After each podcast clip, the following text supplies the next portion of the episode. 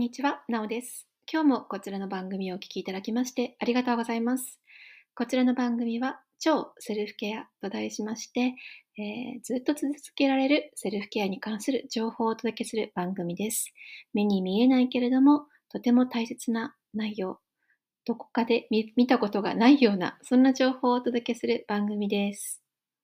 えナビゲーターはオランダ在住の私、エネルギー生態師、なおがお届けしております。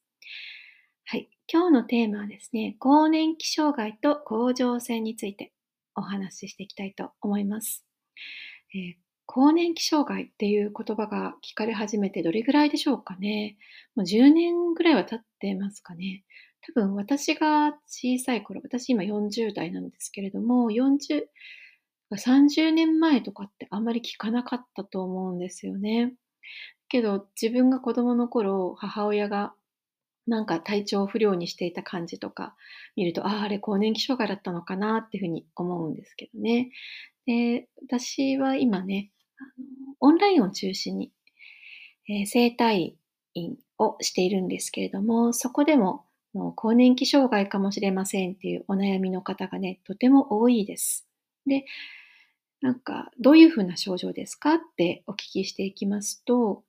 風邪でもないのに体の不調を感じるようになったっていうね、なんかもやってるとか、なんか体重くってとか、頭がもやもやしているっていう時。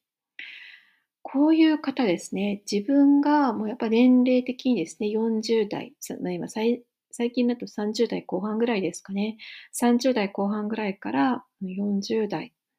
50代とね、更年期障害かなっていうふうにね、考える方が多いんですよね。でもね、このケース、意外と意外と甲状腺ホルモンが原因となっている可能性っていうのがね、そういうケースがね、あるんですね。甲状腺ホルモンって聞いたことありますかね？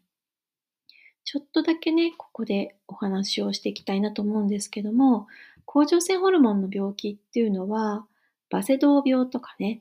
あとは橋本病とかね、そういうふうなの聞いたことありますか？こういったのがね、甲状腺の、甲状腺ホルモンの病気っていうふうに言われてるんですけども、甲状腺ホルモンの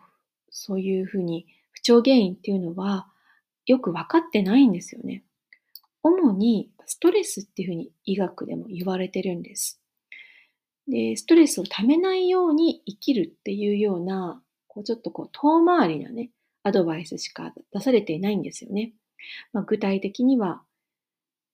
うん、運動するとかね、あとは呼吸法を整えるとかね、今だとマインドフルネスとかね、あとお風呂をちゃんと入るとか、お食事を変な食事取らないとかね、そういうふうな生活習慣を見直していきましょうっていうアドバイスがなされるんですね。ちなみに、あの、橋本病、あそのバセドウ病と橋本病についてね、少しコメントしておくと、甲状腺ホルモンの分泌が過剰になるのがバセドウ病って言われるものですね。どういう症状があるかというと、疲労感とか、もう多感、汗がドバドバ出てくるとか、手足の震え、動悸、イライラ、下痢とかね、これ主に熱の症状ですよね。体が、熱がこもるような状況。うん、これがバセドウ病です。反対にですね、甲状腺ホルモンの分泌が低下するのが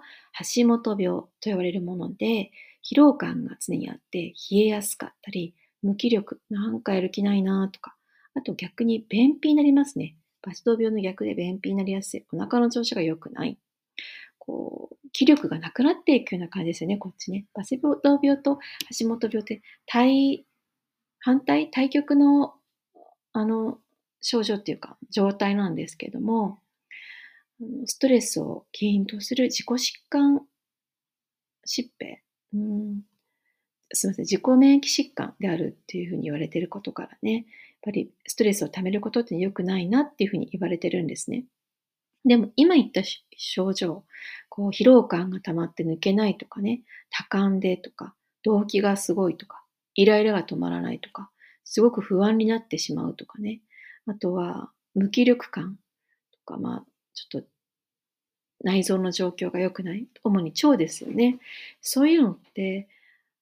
完全に、あれですよ、あの、更年期障害って思いませんか？こういうふうに。汗がドバドバ、あ、ドバドバ出るってこれ更年期でよく言われてるよね、みたいな。でね、あの、実際ですね、こう、更年期障害だと思うんですっていう方を検査させていただきますと、こうあの甲状腺にですね、ダメージが溜まっている方がね、本当に多いんですよ。で、ここをですね、施術して差し上げると、まずこう甲状腺にすごくダメージが溜まってるんですね。イメージですね、なんかどす黒くなってるんですよ。もう首のところですね、甲状腺って。で、あの結構多い割合で声が出にくいとか、なんか詰まってる感じがするとか、大きい声が出ないとかですね。なんかいつも 咳払いをしてから言うとかね。風邪ひいてないのに咳が止まらないとかね、あの咳がなん喉がちょっとイガイガするとか、そういう方すごく多いです。そういう時はね、甲状腺もね、疑ってみる必要があるし、ちょっとあの検査してもらってもいいかもしれないですよね。そう。なので、ちょっとこう、更年期障害っていう言葉が一人歩きしてしまって、ね、あの誤った自己診断をしてしまうこともあるので、ちょっと気をつけていただきたいなと思います。で、全体的に言えること。これね、あの、甲状腺にダメージがある方、そして更年期障害の方ももちろんいますけどね、全体的にどういう特徴があるのかっていうのをね、今日お話ししていきたいと思います。まず一つ目、呼吸が浅い。で、口呼吸の人も多いです。とっても。で、こう寝ていただくとですね、胸がもうお腹もね、全然こう上下運動、上下してないんですよね。だから、なんて言うんだろうな。例えば肺の能力が100あるとしたら、2、30%ぐらいしか使ってないんですよね。だから、全身に新鮮な空気がいかないがために、全身酸欠状態になってしまってます。で、酸欠状態になると体も脳もですね、自律神経のバランスが簡単に崩れてしまって、免疫力が低下しますよね。そうすると、もういつも病気にかかりやすくなってしまいます。風邪が治りにくいなっていう方もね、呼吸が浅い方多いです。なので、意識して呼吸を深くとっていく必要があるんですよね。あ、あの、あんまりですね、こう、意識しなくていいんですよ。だけど、ちょっと気持ち、ゆっくり、丁寧に呼吸してみてください。そういう時間がですね、一日の中で1分でもあれば、最初は1分でもいいので、やってみてください。はい。それからですね、2つ目、特徴。お風呂に入らない方が多い。お風呂って入るのってめんどくさい。まあ、めんどくさいっちゃめんどくさいですよね。だけどね、本当にね、効果が高いんです。健康効果高い。まず、お風呂に入ると副交感神経が優位になりますよね。と、自動的にリラックスしちゃうんですね。だから日頃からね、緊張感が高い人っていうのは、ぬるめのお湯ですね。なんか熱々の、熱いっていうお湯が好きな方もいますけど、でも、ぬるめのお湯に入ってください。で、なかなか寝れないっていう方もね、シャワーだけじゃなくって、もしお家にお風呂があるのであれば、湯船につり浸かりましょう。で、まあ、そうですね、さっきの甲状腺の話に戻るんですけども、甲状腺の機能が低下している橋本病においては、この新陳代謝も高まるので、活性化するので、入浴っていうのはね、本当におすすめです。バセドウ病においてはですね、ちょっと熱いお湯に長時間浸かるのは良くないので、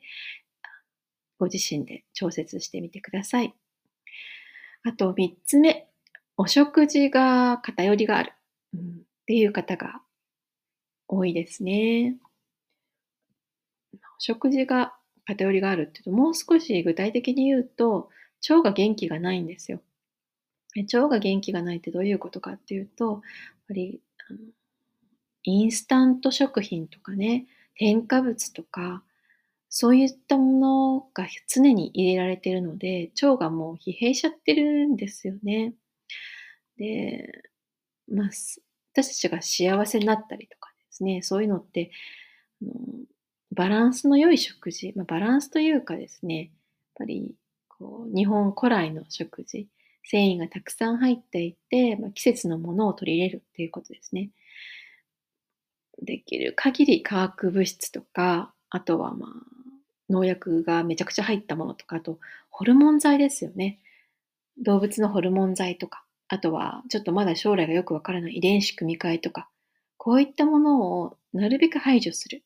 いいものを食べるというよりかは、できる限り人工のものをの比率を低めていくということが大切かなと感じています。あとは4つ目なんですけども、長時間のパソコン、スマホ、ゲーム、こういったものですね。これはね、本当に時代なのかわからないですけども、小さなお子さんからご高齢の方まで画面を見る時間が本当に長いですよね、今ね。でこれ良くないって言われてる、まあ、物理的に良くない一つがやっぱ電磁波大きいんですよ。で電磁波って、うん、人、体質にもね、結構よるんですけれども、疲労感をまず引き起こします。そして、あとはめまいとかね、こう目の感覚を鈍らせてしまったりとか、あとは脳が脳疲労を起こしてしまったりとか、あとはうつに発展するっていうこともあるっていうふうに言われてるんですよね。でこれ自体がもうストレスになります。で、これはですね、電磁波っていうのは検査するとわかるんですけども、体内に溜まっていくんですよね。なので、もうできる限りこれはため、ためない。から家の中にもいっぱいゴミが溜まってるお部屋みたいな状況ありますよね。何もしないで見続けるって、お部屋にゴミを溜め続けるようなイメージなんですね。なので、じゃあちょっと自分で今すぐそのゴミを捨てることができないのであれば、これ以上食べないことが必要ですよね。なので、もう見すぎないっていうことに尽きるんですけど、あともう一つは、自然の中に行くっていうことが非常に重要です。ちょっと気をつけてください。ちょっとね、今日はこういうお話してみたんですけれども、いかがでしたでしょうか？あの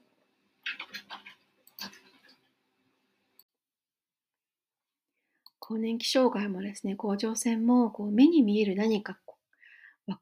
目に見えて何かが変わっていくっていうよりも、日々のちょっとしたこの不都合というか快な感じですよね。でもそれも毎日一定してるっていうよりかは、日々こう変わっていくし、自分でもこう初めてなことなので、わからないこともたくさんありますよね。ただ、やっぱりこう、日々できること、そしてまだ年齢が低い方とかは、今からできることもたくさんありますし、別になったからといって何かすぐに何か大変なことが起こるかっていうわけではないので、まずは日々できることからやっていきましょう。ストレスをこう蓄積させないっていうことですよね。一緒にあの日々の生活ね、見直していきましょう。私もですね、普段からこういう更年期障害とか甲状腺に関する施術をやっておりまして、甲状腺に関してはですね、割とあのやってる施術方法がですね、もう相性がいいみたいで、クライアントさんから甲状腺の腫れが引きましたっていう声もよく聞きますので、もし興味ある方は概要欄に施術の内容とかも貼っておきますので、チェックしてみてください。はい。今日も最後までお聴きいただきましてありがとうございました。今日の内容があなたの新しい、ね、心地よいライフスタイルの助けになっていたら嬉しいです。この番組がいいなと思った方は、ぜひこの番組のフォローと評価をお願いいたします。最新のエピソードが届くようになっております。最後までお聴きいただきましてありがとうございました。カーバンヤー。バイ。